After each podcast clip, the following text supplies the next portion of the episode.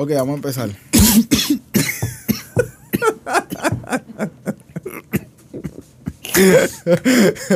¿Sabes qué? ¿Tú nunca va, ¿Sabes qué va para los bloopers? Papi, tú ¿Sabes? nunca. Digo, ¿qué con saliva? ¿Cómo es esto? I know. Empezamos. Vamos allá. Estamos de vuelta. De vuelta. Para la Episodio vuelta. 3, papi. De vuelta para la vuelta. Episodio 3. Una vez más nos dieron un señalamiento que es muy válido. Nunca nos introducimos. So, mi nombre es Luis Felipe, el nombre de él es Ariel. Este, da un background de nosotros dos por ahí. Tú hablas mejor que yo. Ah, ya lo. Ay, María, qué bello. Me siento halagado. Pues nosotros llevamos prácticamente todas nuestras vidas en, en, en asuntos eclesiásticos. Hemos sido líderes de jóvenes, hemos dado clases, hemos manejado eventos, Líderes de ministerio. líderes de ministerio, hemos tenido el micrófono y hemos escuchado lo que sale de ese micrófono. Cierto.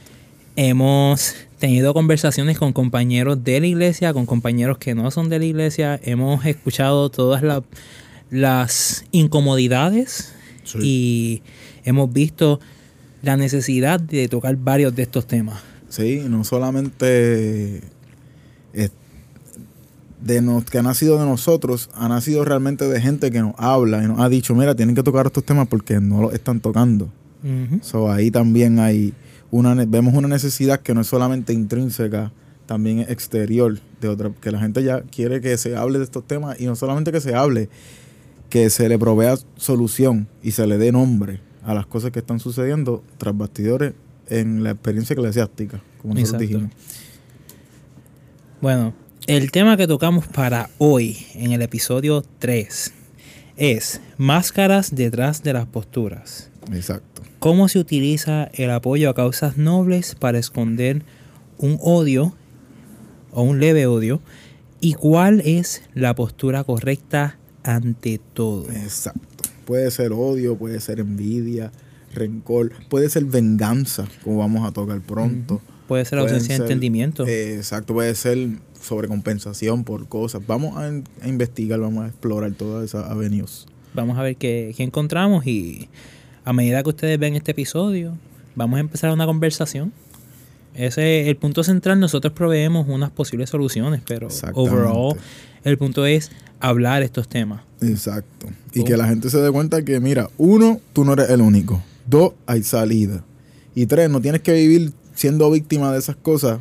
O sea, tú puedes sobrepasar eso. Como hemos hablado en el primer episodio, en el segundo episodio, las herramientas por las cuales tú sales de, de victimizarte a ser sano. Porque el problema es que mucha de esta gente pasan de víctima a victimario. Y las dos posturas son inmaduras. Nuestra postura es estar en un balance, estar en el medio neutral. Donde no me dejo victimizar, tampoco victimizo. Y velo porque otros no se han victimizado ni victimicen. Yo soy como un referí. Exacto. Ahora, vamos a, a- la pregunta, Vipe. Vamos a, tocar, vamos a usar la pregunta de salida. ¿Qué posturas o, o- o- qué, qué posturas usualmente se relacionan con la iglesia de entrada? Aborto, matrimonio homosexual. Ahora está la perspectiva de género sólido, la marihuana medicinal y la recreacional también. Am, ¿Qué más? ¿Tienes algo? Bueno, yo a veces pienso en los asuntos de... eh, Esto pasa más en Estados Unidos, pero Puerto Rico no está exento. Los asuntos de eh, el racismo sistémico. Oh, yeah. últimamente es Sí, it's a very hot topic Sí, últimamente. verdad. Especialmente ahora con Asian hate, el odio hacia los asiáticos. y el caso de, George. Floyd también, que está corriendo el caso de George Floyd y mientras Ah, y el right, este muchacho Dante Dante Wright. Wright, en Minnesota, mind you, donde pasó George Ah, Floyd, Yatre también, ¿verdad? Wow. mientras está corriendo el caso de George Floyd, se da otro caso Se da similar. otro caso, sí. O sea, eh, entonces, vamos a tocar los que usualmente tienen más material. Cuando estaba haciendo el research, por el primero que yo empecé fue por, por el, el aborto. El aborto. Sí. Sólido, rápido. Sin pena, vamos a empezar a, a- a sacarlo de entrada. Y vamos a una definición rapidita, que es el aborto, según nuestro compañero de búsqueda Google. el aborto es un procedimiento para terminar con un embarazo. Utiliza cirugía o medicina para remover el feto el embrión y la placenta. En- Fácil. Yo creo que el feto. Pues, pueden ser cualquiera.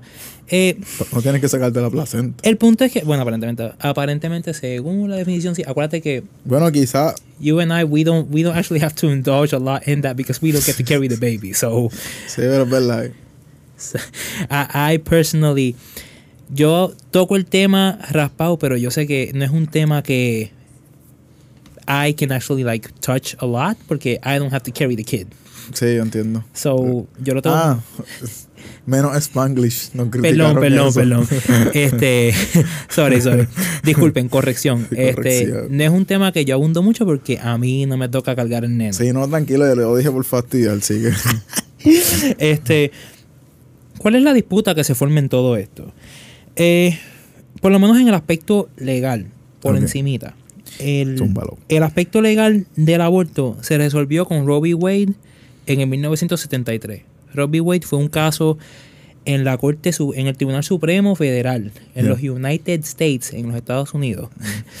este, que dialogó si eso era legal o no legal, porque donde se da es en Texas y Texas tenía un una ley estatal que cuando único se permitía un aborto era en caso de Violaciones. violación, incesto o Incesto, amenaza para, para la vida de la madre. Ah, yes, ok, entiendo.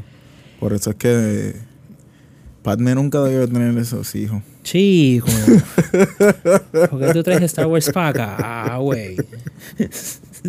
Hasta aquí, chico. Chico. Sorry, sorry. No pude resistir. No Me pude, di cuenta. Sacaste, el- sacaste el Star Wars de ir a pasear. No pude resistir. Sigue, sigue. Pues el, se resolvió que esa ley estatal era inconstitucional. Y de ahí pues entonces se establece que el aborto es legal en el primer trimestre.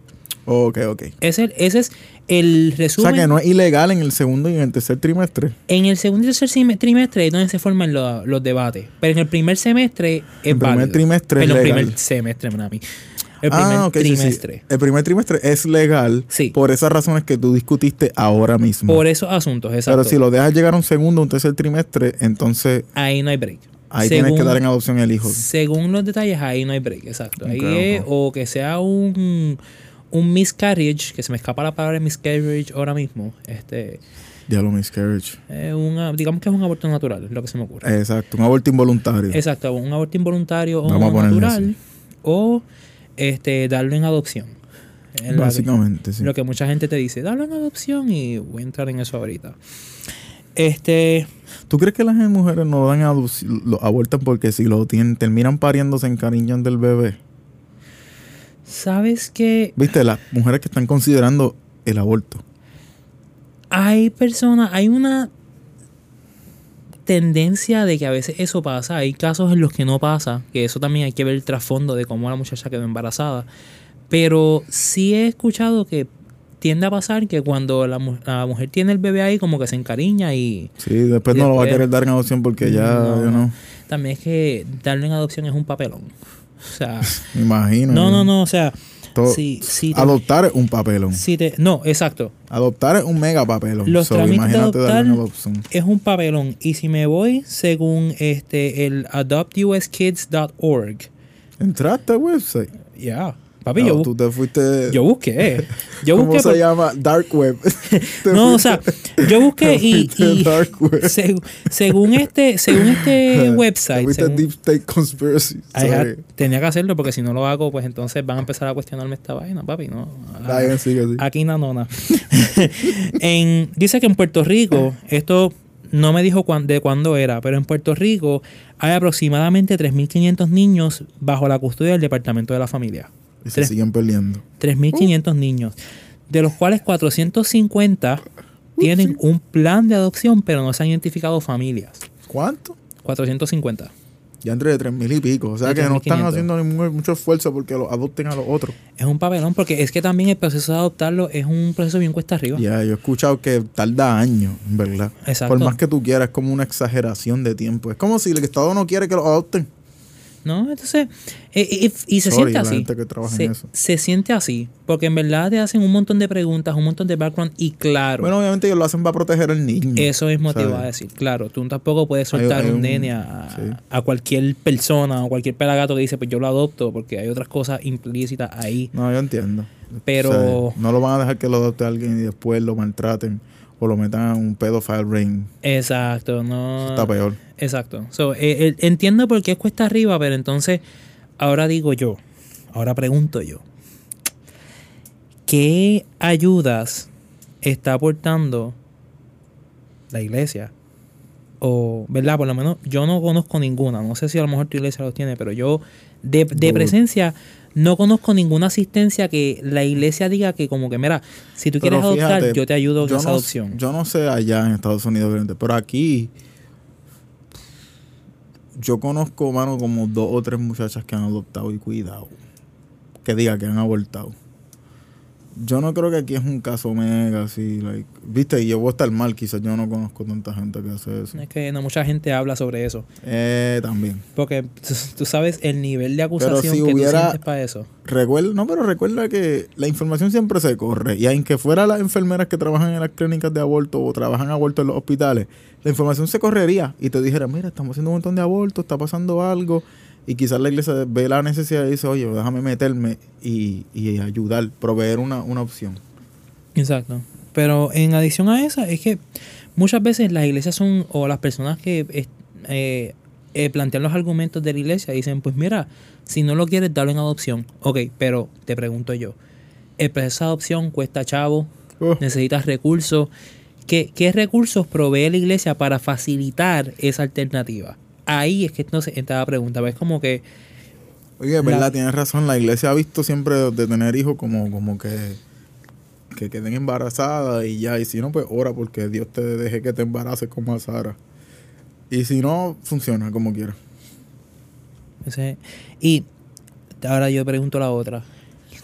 Porque entonces queremos, decimos que somos pro vida y decimos que el- queremos que el nene nazca y que sí, el nene nace. Pero lo vamos a odiar si es gay. Y, chico, no, dale suave. Empezamos, tocamos esa hora, tocamos esa hora. no pude. No, no pude, pudiste no contener. pude, Oye, no hay que, pude. hay que- qué bueno que apagaste el filtro para el... No pude. Tú sabes, yo apagué el filtro en el 2019, 2020. Mi filtro se quedó en el 2020. loco. Ah, yo la apagué en el 2019, pero Sí. trato, trato de filtrar el orden de, de información, no el filtro. Es yo, que... yo te lo digo y te lo dije a todo el mundo. Mi filtro se quedó el año pasado. LOLs. Pues, mira, la, la vida empieza solamente en el nacimiento, Pipe. Bueno. son muy profundos. Son muy profundos. Ese- Son muy profundos porque hay versículos bíblicos que hablan de que es abstracto, pero habla de que nosotros existíamos antes de que existiéramos en este mundo terrenal. But that's not my question. Y yo me acuerdo, Perdón. no te acuerdo el versículo, pero yo sé que hay un versículo que habla de eso. Pero Esa- anyway, sí, que sí. A lo me que yo fui me- ahí, me fui. a lo- sí, te fuiste, te fuiste en el aspecto bíblico. Y es bueno que te hayas ido por ahí, pero mi, mi, mi pregunta central es: lo que, lo que implica la vida, lo que necesita la vida. ¿se suple solamente con el nacimiento? Para nada. Esa es, la esa es la parte más fácil, crearlo. Necesitas educación, necesitas recursos, vivienda, sustento, Amor, amor de avicio. Pero si te. sí, pero entonces, cuidado. no. Yo te. Ahora, ¿qué cosas estamos haciendo para facilitar esos recursos? Ok, el nene nace. Bro, ¿Qué otras cosas estamos dando para esos recursos? qué dura esa pregunta, porque tú, tienes, tú sabes que nosotros podemos hacer un programa donde las viudas se conectan con huérfanos. Y las viudas se cuidan a los huérfanos. Uh, Qué profundo, bro. Espérate, que estamos hoy. 18 de abril. 18 de abril. Pipe lo dijo primero, no se manden. Exacto. Copyright. Pipe lo dijo primero, no se manden. tiene copyright, no se la copia. Y esto tiene fecha. Pero un buen programa, ahora que tú lo dices, porque las viudas no tienen a quien cuidar muchas veces. Y quizás eso le daría a propósito, sabiendo que están cuidando a esos niños que no tienen padre. Y ellos son surrogate, tú sabes. Sustitutas, madres sustitutas. That's deep. Me gusta. That's deep. That's very nice. Me encanta. Y hay, viudas en encanta. todas las iglesias. viudas de avicio.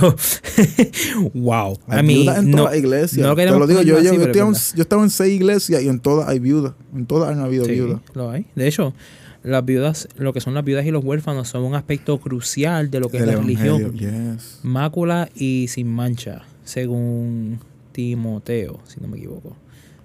Primero Timoteo. Tengo que buscar en dónde está, pero me acuerdo que eso fue algo de Timoteo-ish. Ay, Pero la razón por la cual traigo esta colación es porque hacia ahí es que tienen que estar enfocados nuestros movimientos. No hacia solamente el nacimiento, sino si tú vas a hacer o permitir o, aso- o- o Bro, abogar yes. porque el nene nazca, facilita recursos, baby. Porque ¿cuántas personas no conocemos que a lo mejor la, la muchacha le tiene miedo a ser una madre soltera? Uf, sí, mano. Porque hay muchas comunidades religiosas que el estigma está malito. El estigma es fuerte. ¿Entiendes? Te pone un estigma de pecadora porque metiste la pata. Sí. no. Y, y ese es el asunto que... Y, y de hecho, ¿sabes qué? Ahora que hablamos de lo que es el odio detrás de las posturas, Ya. ese es el asunto que más tenemos con lo que es el aborto. Porque la única razón por la cual la gente, se, la, la gente asume que se quiere abortar es porque la muchacha quiere seguir viviendo una vida alocada, este, una vida promiscua. Ay, O sea, no nos adentramos en esa área. Eh, va- y lo voy a decir en inglés, me disculpan, sorry. Este, el, yo a veces pienso que la- los argumentos en contra del aborto están más basados en una- un caso de slut shaming a las muchachas que quedaron embarazadas Sí, fuera de del matrimonio. Humillar a.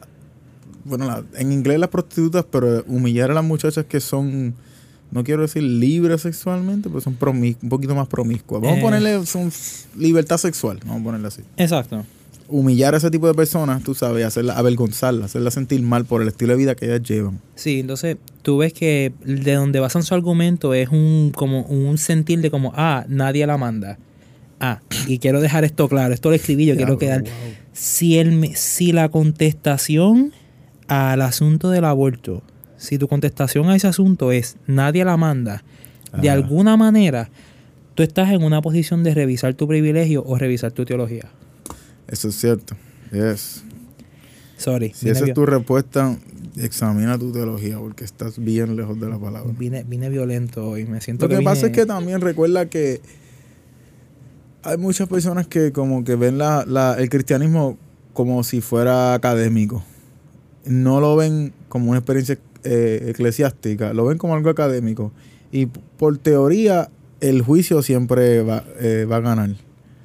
Pero si tú lo tomas el cristianismo práctico, la misericordia siempre va a ganar. So, tú, tú lo diste un buen punto ahí, porque si tú partes del punto de la misericordia, del amor, pues tú vas a apoyar una causa para proveer una solución, una posible solución para resolver el problema. Pero si tú partes de la parte teórica, digamos académica, teológica, no quiero tirar la teología, tú sabes, nada, no, no tengo nada en contra de la teología, eso es una tremenda herramienta.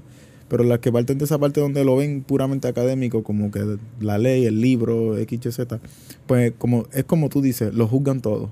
Esto es bueno, esto es malo, y ya. No hay, no hay peros ni nada. Pero el amor, la misericordia funciona para que el pecador abandone el pecado. ¿Entiendes? So, yo tengo que mostrar misericordia al pecador, no juzgarle decir, tú estás mal, cámbiate. Pero el que cambia es Jesús. Yo no puedo obligar a nadie a que cambiar. So, el, el oprimir a alguien para que cambie termina dejándolo peor, en un peor lugar, espiritual y emocional. Eso es lo que hace el religioso. Te oprimo, te oprimo, te juzgo, te juzgo, te humillo, te humillo, te avergüenzo, te avergüenzo para que cambie. ¿Y realmente tú quieres que yo cambie? ¿O tú lo que quieres es destruirme emocionalmente? Porque esos son los rasgos de alguien que me quiere destruir emocionalmente, no alguien de que quiere lo mejor para mí. ¿Entiendes? Tú puedes justificar todo lo que tú quieras, pero la manera en que tú lo llevas a cabo determina la intención por la cual tú llevas a cabo lo que llevas a cabo. So, es exactamente lo que tú dijiste. Este, este ala de religiosa que está um, oprimiendo y humillando este, y juzgando a la gente, en este caso los que quieren abortar o las personas que llevan una vida libre sexualmente, lo que quieren básicamente es destruirlos emocionalmente. No los quieren ayudar. ¿Y tú sabes qué versículo tengo para eso? Tíralo, Ariel, sin Guay, miedo. papi. Ah, porque esto, si vamos a hablar de la Biblia, vamos a también decir qué dice la Biblia en el asunto.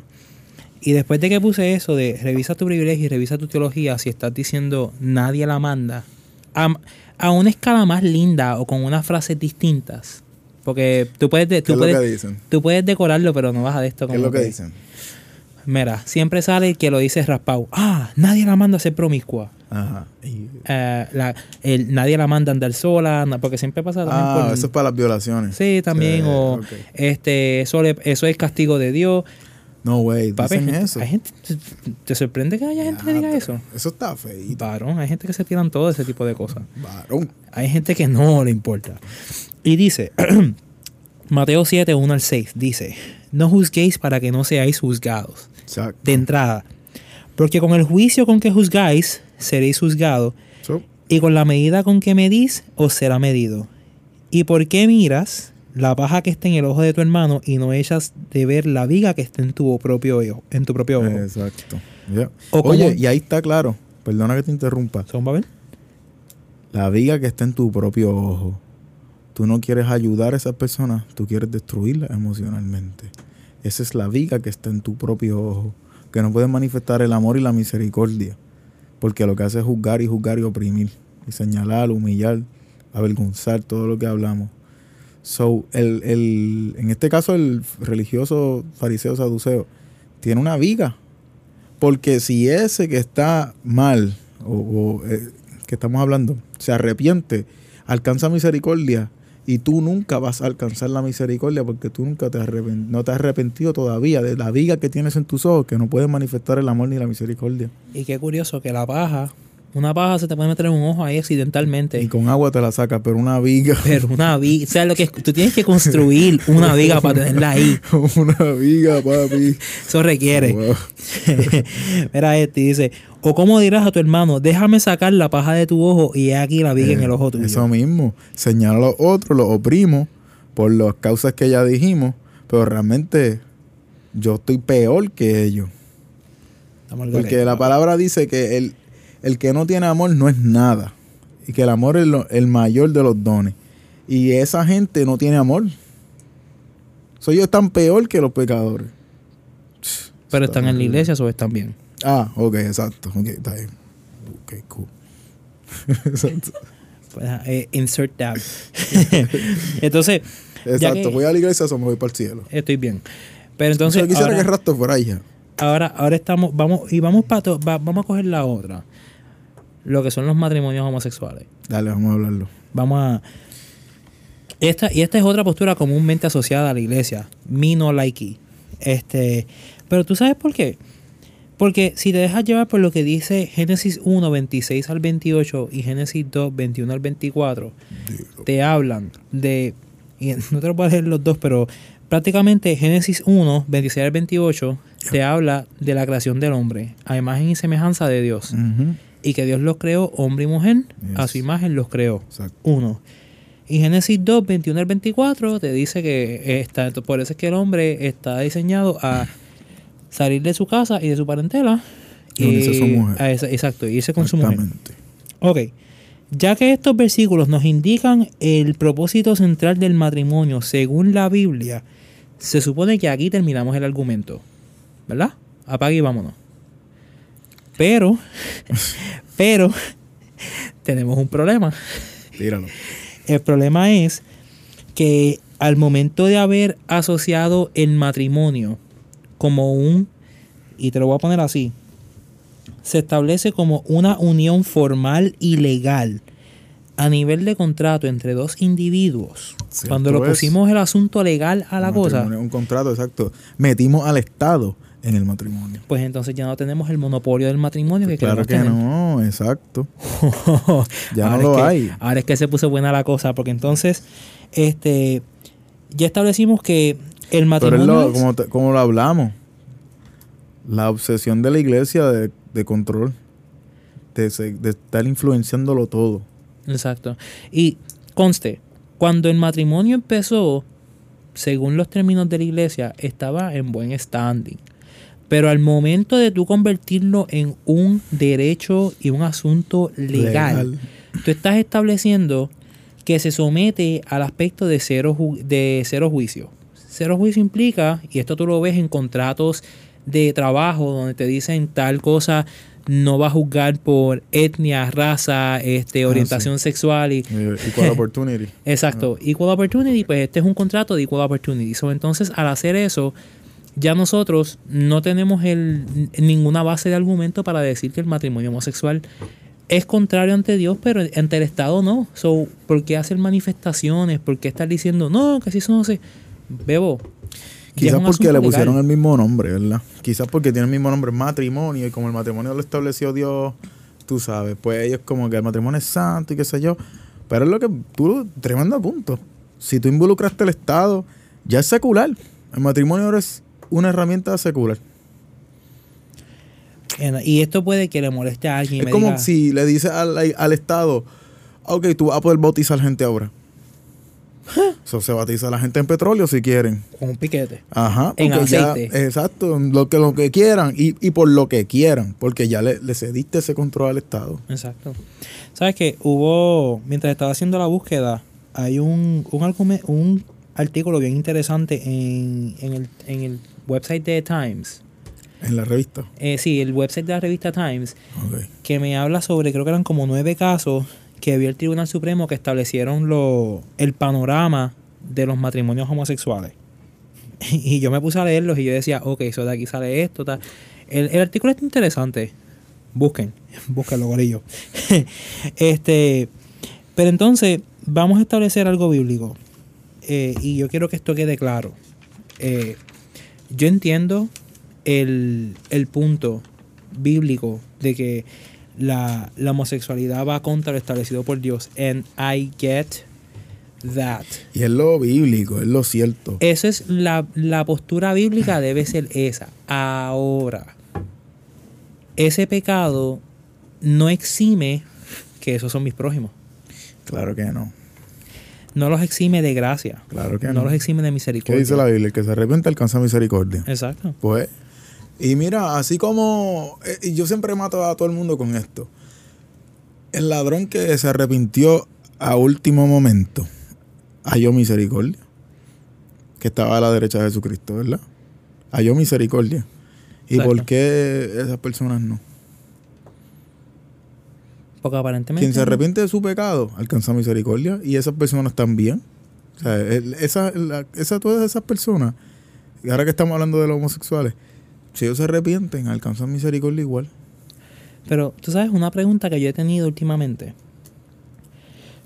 Nosotros decimos mucho, Dios ama al pecador, pero aborrece el pecado. ¿Lo has escuchado? Ay, bendito. Lo hemos Esa es la excusa para no amar a los gays. Ahora, la pregunta del millón mía es, ¿dónde se dibuja la línea? La línea de- del pecado y el pecador. Sí. Pero es que el pecado no define al pecador.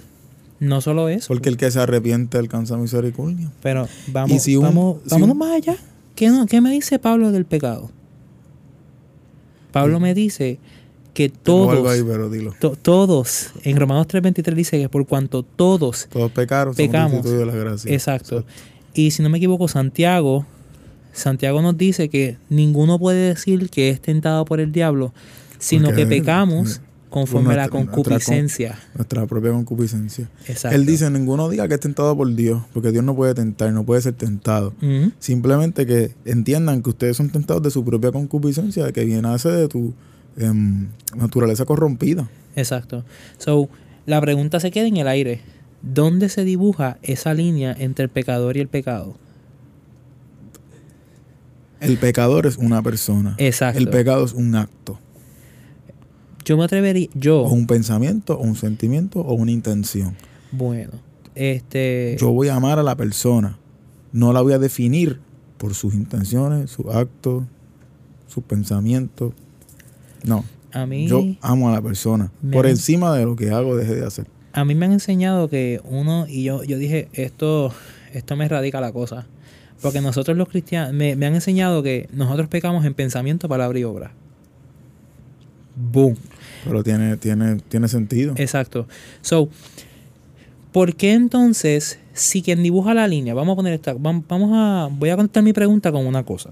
Si quien dibuja la línea es Dios, ¿por qué entonces yo voy a plantear eso como un argumento en mi plano físico? Si Dios es quien define hasta dónde llega el pecador y dónde llega el pecado, ¿con qué autoridad yo utilizo eso? Pero yo- tú estás partiendo de la premisa que la persona o ese tipo de personas están definiendo al pecador por su pecado. Decido no amar al pecador porque peca. Y no solamente porque peca, porque su pecado es visible. ¿Entiendes? Porque todos ellos pecan también, pero no es tan fácil señalárselo. Lo hablamos en el primer episodio, Sí. que era difícil cogerlo por las palabras y por las obras, pero lo cogía por las intenciones, juzgando la manera en la que ellos hacían las cosas. La manera en que se lleva a cabo un acto determina la intención por la cual el acto se lleva a cabo. Y ahí fue que nosotros nos dimos, ahí es que tú puedes coger ese tipo de personas que son manipuladores, pero es por la manera. ¿Entiendes? Este tipo de pecado, como el homosexualismo, como la- si el aborto se puede considerar un pecado, realmente es un área gris, tenemos que examinarlo más. si Sí, hay que... Ese tipo de pecado es fácil, pues ese tipo de pecado se ve, es fácil tú sabes, verlo, pero es, realmente no importa, o debería importar eso, ¿sabes? Porque al final del día, un pecador no es su pecado, ¿entiendes? Dios lo ve como un individuo y Dios lo ama igual, independientemente peque, porque eso yo lo vi los otros días en una frase que me gustó que dice, Dios me amó cuando yo era su enemigo. Pero hoy día ya no soy enemigo de Dios, ahora soy amigo de Dios. Porque ya entregué esa parte de mí que es- me estaba enemistando con Dios y Dios me purificó. So, yo estoy juzgando a ese pecador y, diciendo como que él nunca va a llegar a ser amigo de Dios. ¿Entiendes? ¿Y qué te dice eso a ti? ¿Qué te dice él que él no puede pasar de ser de enemigo a amigo de Dios como tú hiciste? Por eso es que yo amo a esa persona, porque yo sé que Dios le va a dar la misma oportunidad que me dio a mí, se la va a dar a esa persona también. Así que yo lo amo y yo todos los días quiero que esa persona se transforme de enemigo a amigo de Dios. Que si te, si te vas por esa parte, tú sabes que estamos, tenemos el asunto del lenguaje inclusivo, ¿verdad?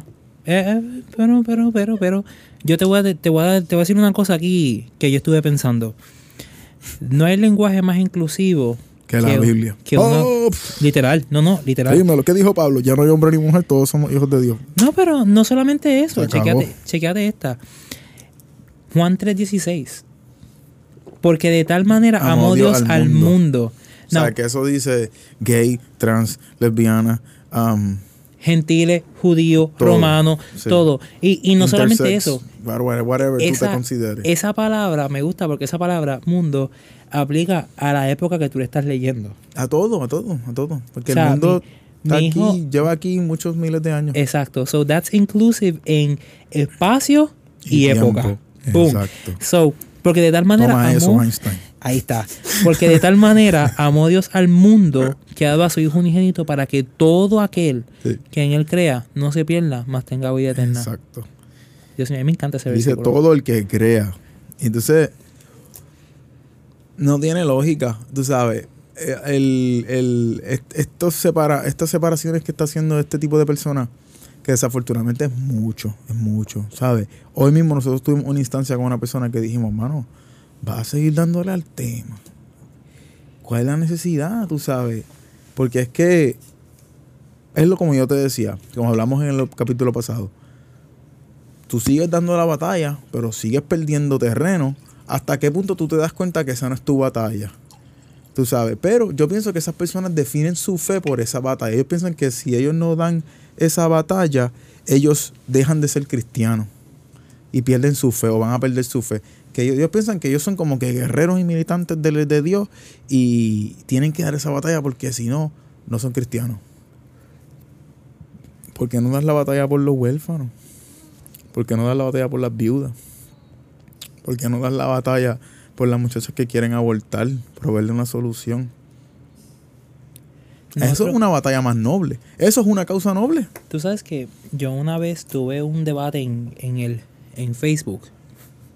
Este y yo le puse, yo le expuse una área donde yo soñé con mi idea de la iglesia en el asunto del aborto. Tu Do- idea de la iglesia, Mi, mi, mi idea de lo que tu utopía mi, mi utop- eclesiástica. mi utopía eclesiástica, sí.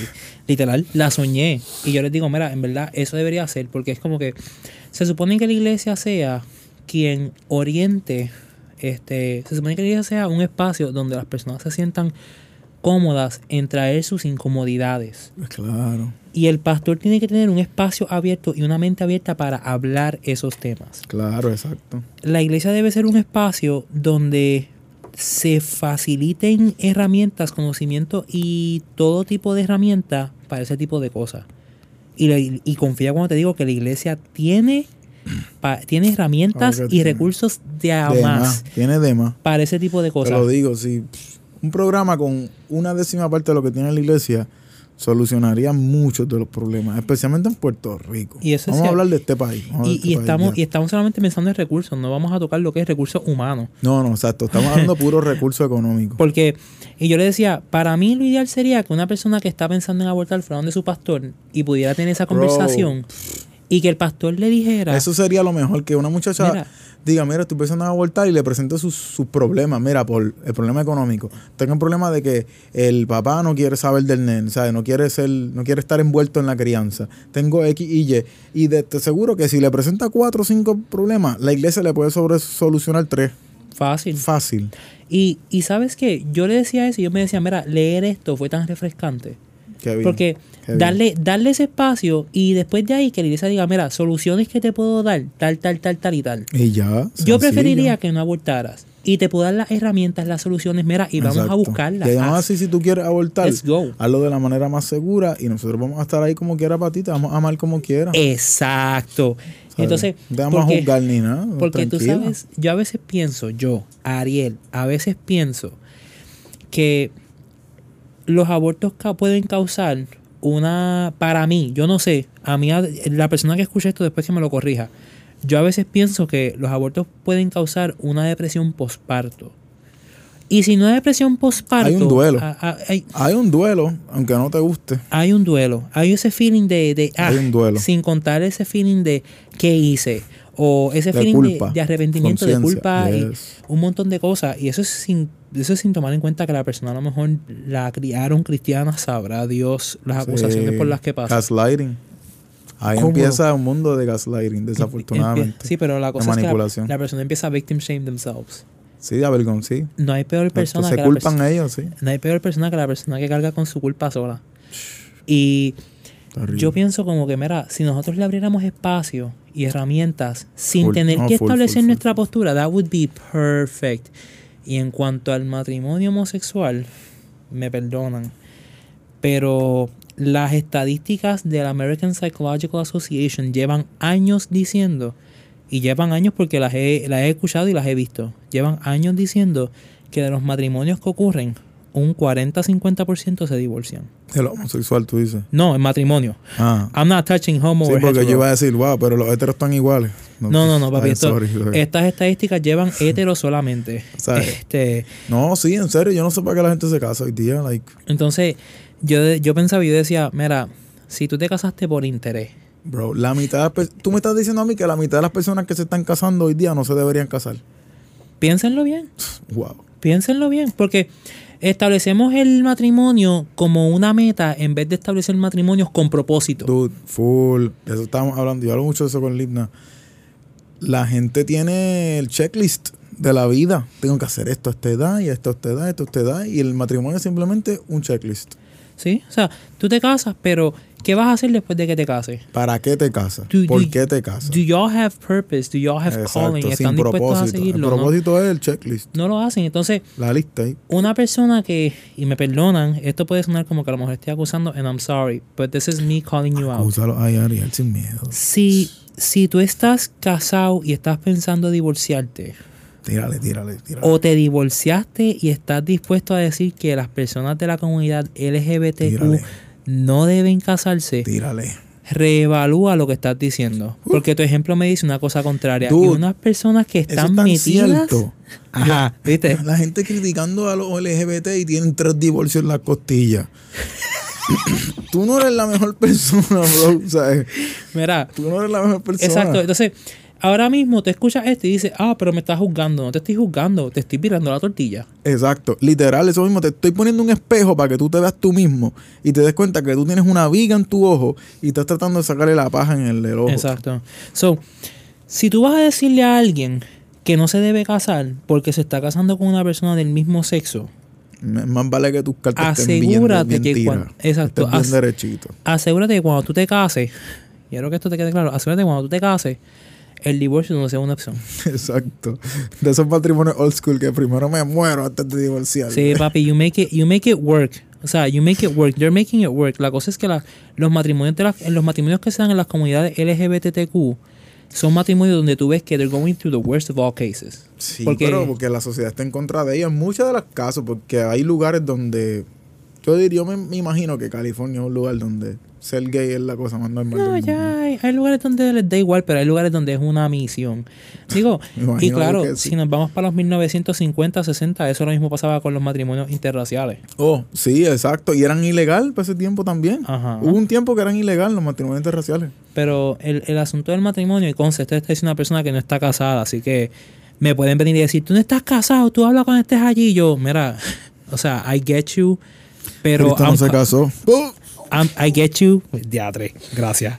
Pablo no se casó. Mira, I, I get you, and I get que no te guste que I'm calling you out on your stuff, pero esa es la que hay, and I'm sorry.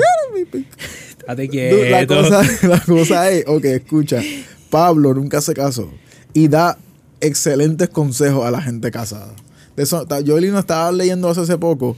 El tipo da tremendos consejos a la gente casada y a la gente soltera. Y el tipo nunca se casó. So, no me vengas con esa basofia de que tú no te casado. Papi, esto es simple, esto es simple. O sea, mujeres sométanse a sus maridos, pero ambos sométanse a Cristo, como dice Exacto, está. o sea, no hay más nada que hablar ahí. Ahí está, papi.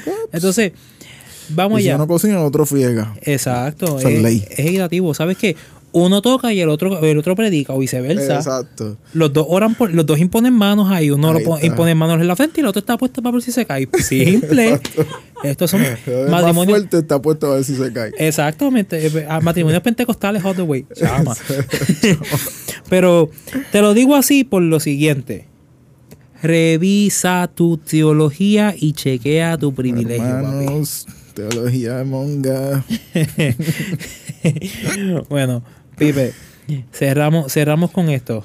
Vamos, vamos a, vamos a Quiero tocar un temita que, que lo tengo presente. Que, Ay, que María. era, era mi, mi perspectiva de la. Como te dije, yo estaba toda esta semana orando a Dios, Dios, de- dame algo para traer, porque estaba en blanco con el tema. Achi, me trajo algo sólido. Las personas, muchas de. Ahora, ahora voy a tocar el otro lado. La ola que no es Proyecto Dignidad. Embuste, triviando. Eso lo dijiste tú, Es no dije yo. vacilando.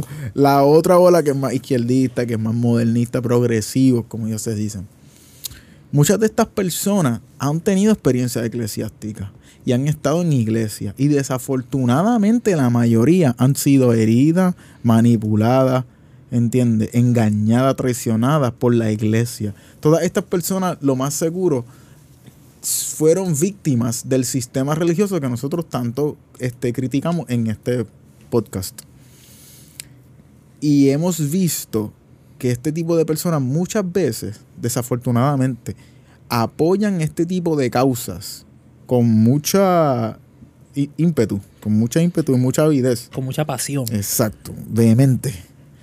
Apoyan este tipo de causas para vengarse vicariamente de la iglesia. Porque este tipo de posturas, como están en contra de, de, de lo eclesiástico, están en contra de la, de la ley de Dios, como quien dice, de la palabra.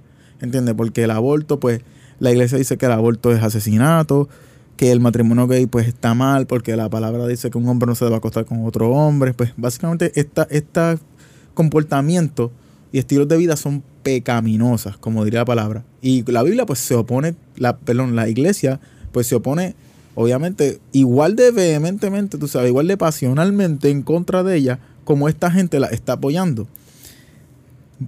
Y lo vemos, el caso más claro es que muchas de estas personas no son ni participantes de estas causas. Eh, Ejemplo, vemos gente que nunca ha abortado apoyando aborto, o gente que nunca ha quedado ni embarazada apoyando aborto. Vemos gente que no es hom- homosexual apoyando los homosexuales. No tengo nada en contra de eso, no hay problema. Yo tengo tres familiares homosexuales. Obviamente que a mí no me molesta que se casen dos homosexuales. Yo quiero que ellos sean felices igual que yo quiero ser feliz. So, yo los amo como me amo a mí.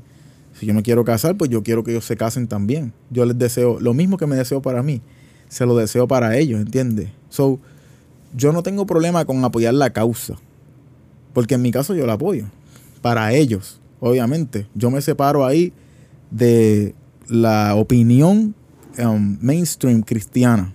Obviamente porque yo soy un individuo, puedo generar mis propias opiniones. Yo no tengo que dejarme influenciar. Lo que yo tengo que dejarme influenciar es por la palabra. Eso fue un paréntesis, porque obviamente yo también estoy envuelto en el tema. Pero lo que yo me daba cuenta es que, como te dije, estas personas, muchos de ellos desafortunadamente, pues no han sanado esas heridas que la iglesia les dejó. Y al no sanar esa iglesia, están buscando cómo vengarse de la iglesia. Y al, y al apoyar estas causas que son contrarias a la palabra de Dios o que son pecaminosas, como diría la palabra, como diría la iglesia, tratan de vengarse de la iglesia vicariamente.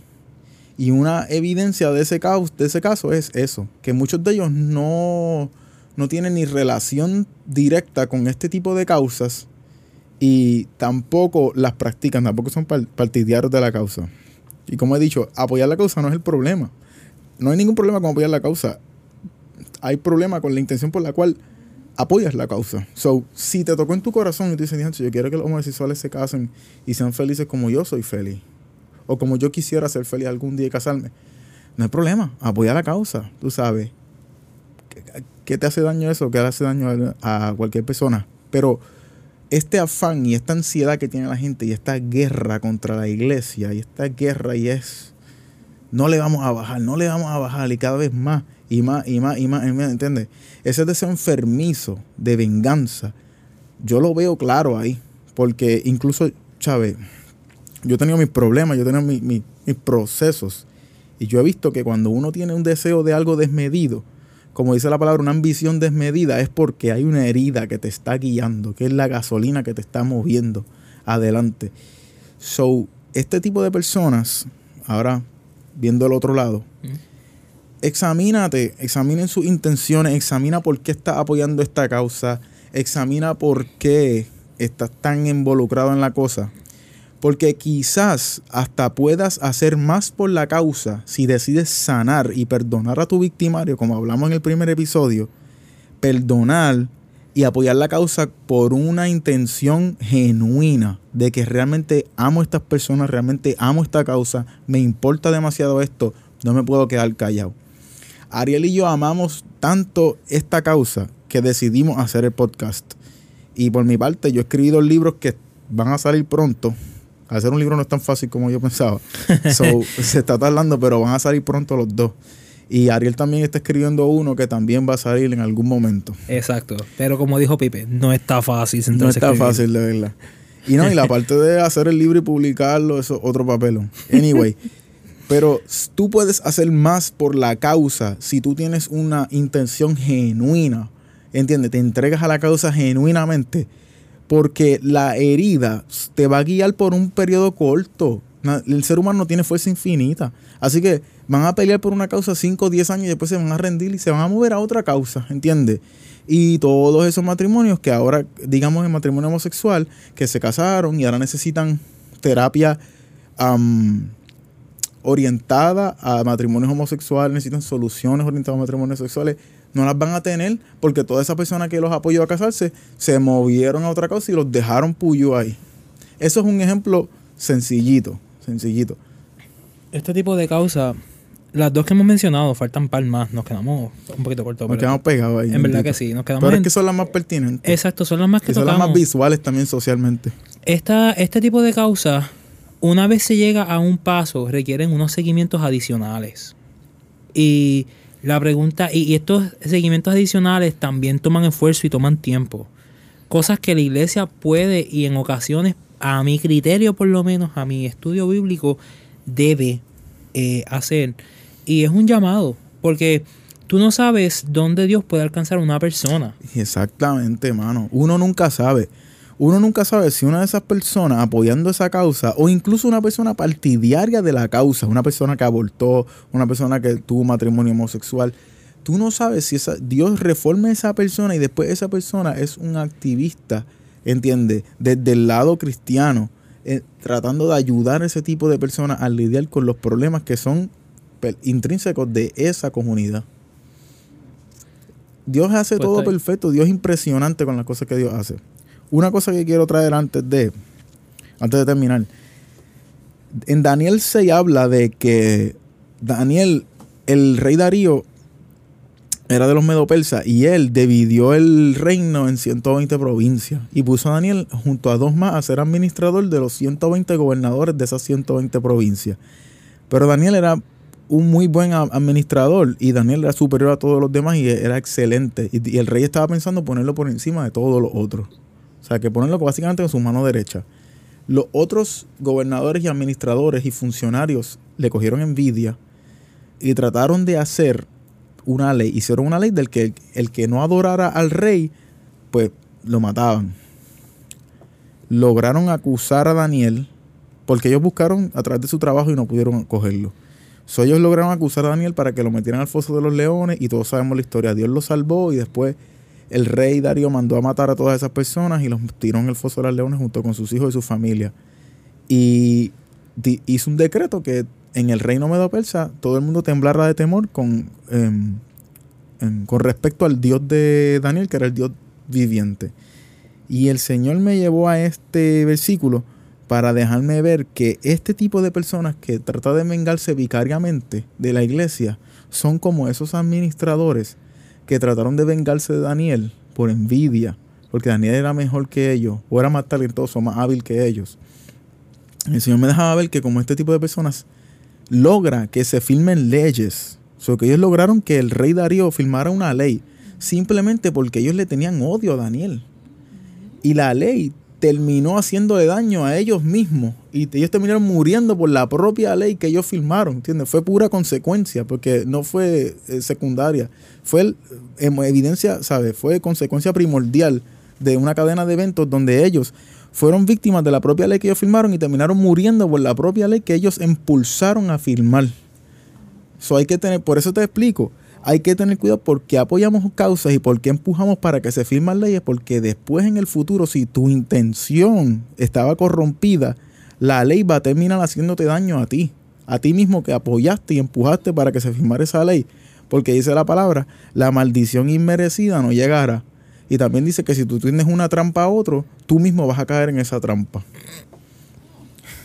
Santo, So, hasta ahí, Santa. hasta ahí mi participación. papi. Cierro, cierro con esta. Vamos, vamos a cerrar con un versículo bíblico para que no digan que. El bálsamo, como Papi, con el, el bálsamo, el bálsamo. El bálsamo.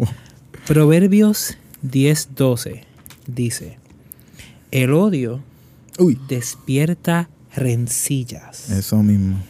pero el amor cubrirá multitud Multitud de faltas. Así mismo. O perdón, como dice esta versión, pero el amor cubrirá todas las faltas. Todas las faltas, exactamente. Así que, Si tú, y a- amor aquí para todo. Amor para el religioso saduceo fariseo. Ama a la gente. No juzgue a la gente. Ámala. Y el que apoya estas causas o es partidario de estas causas, ¿entiendes? Hazlo por amor a la causa. No lo hagas por una venganza o por querer hacerle daño a otro. Bello. amor. So, hay amor en los dos lados. Tú amas al pecador y tú amas tu causa. Y la intención, como es pura, va a dar fruto. Pero si no, te va a hacer, daño a ti mismo. Exacto. Bueno, gente, hasta aquí nuestra parte. Eh, recuerden que nosotros sabemos que no somos perfectos, pero solo queremos empezar conversaciones. Y sabes qué, Exacto. te gusta algo, no te gusta algo, zúmbalo. Vamos Sí, a leerlo, vamos a evaluarlo. Nosotros lo leemos todo. No Exacto. preocupe. Estamos, estamos puestos por ustedes. Exacto. We're, we're, we, we, give- we are voice for the people. Exacto. Así que so, estamos ahora mismo YouTube, SoundCloud, Facebook, SoundCloud y Spotify. So, si están de camino al trabajo, lo que sea, pueden escucharlo el audio. Y el video, pues, YouTube y Facebook. si quieres vernos a nosotros en los videos, si quieres escucharnos, pues en Exacto. Spotify, para que le metas en el gimnasio mientras estás escuchando eso, papi. Not bad, not bad. Bueno, Bueno, gente, se cuidan. Bye. Suave.